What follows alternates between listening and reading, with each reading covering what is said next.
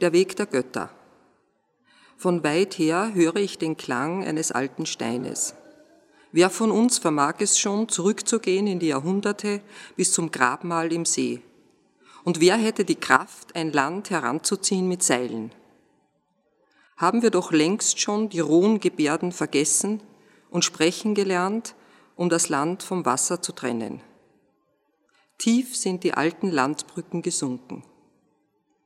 Aber einmal haben auch wir die erste Insel erreicht. Baumbestanden als Grab, kahl als steinerner Wunsch zu leben. Die Erinnerung ist ein japanischer Garten. Das zerklüftete Ufer mit Steinen befestigt, die Wildnis benannt.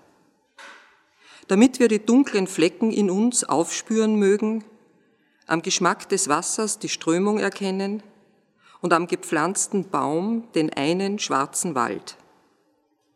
So ängstlich sind wir geworden, dass wir den Tod fürchten wie das Leben und keine Namen mehr finden für die erinnerten Rätsel.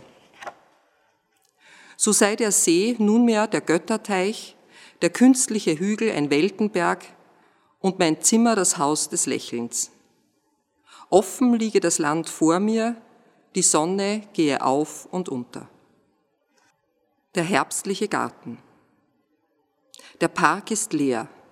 Nichts haftet an den Farben, klar urteilt das Licht. Das Wasser ist ja trüb geworden in den Blütenfesten, die gelben Karpfen stehen regungslos am Grund. Durch das schwimmende Blatt schneidet kein Schwert. Wehrlos stünden wir ringsum allein, erschreckt von der Macht der roten Wälder.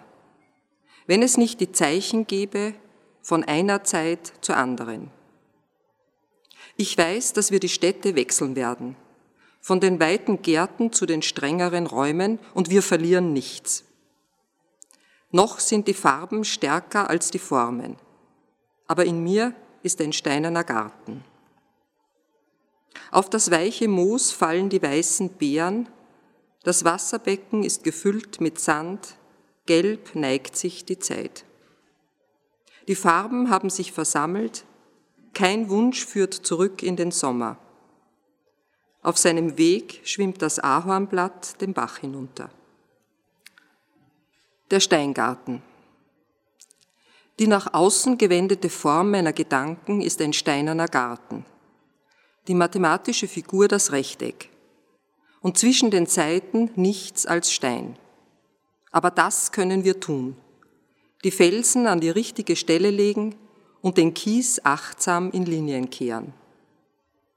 Damit alles fließt und die Verstorbenen sich bemühen mögen, gegen den Strom anzukommen. Selten genug gelingt es und der Augenblick löst sich aus unserem Innern. In den geglätteten Kies fallen konzentrische Kreise. Keiner der Steine liegt allein da die unterbrochene, unbewegliche Brücke, damit im Finstern ein Halt für uns ist. Das einzige Grün im Garten ist ein schmaler Moosstreifen um die Steine. Freilich über die Mauer wuchert der Park und durch sein Grün die geborgten Berge. Grenzenlos wehren die Wellen, aber das Äußere kehrt sich doch immer nach innen. Und zuletzt ist die Mauer der Sinn. So streng ist das Gesetz der Form. Der Garten bleibt nur das Mögliche, denn er hat kein Herz für sich. Mein Blick ist müd geworden vom Vorüberziehen der Zeit, gern ruht er in den steinernen Gärten, als triebe ein stärkerer Mut mich zum Aufbruch.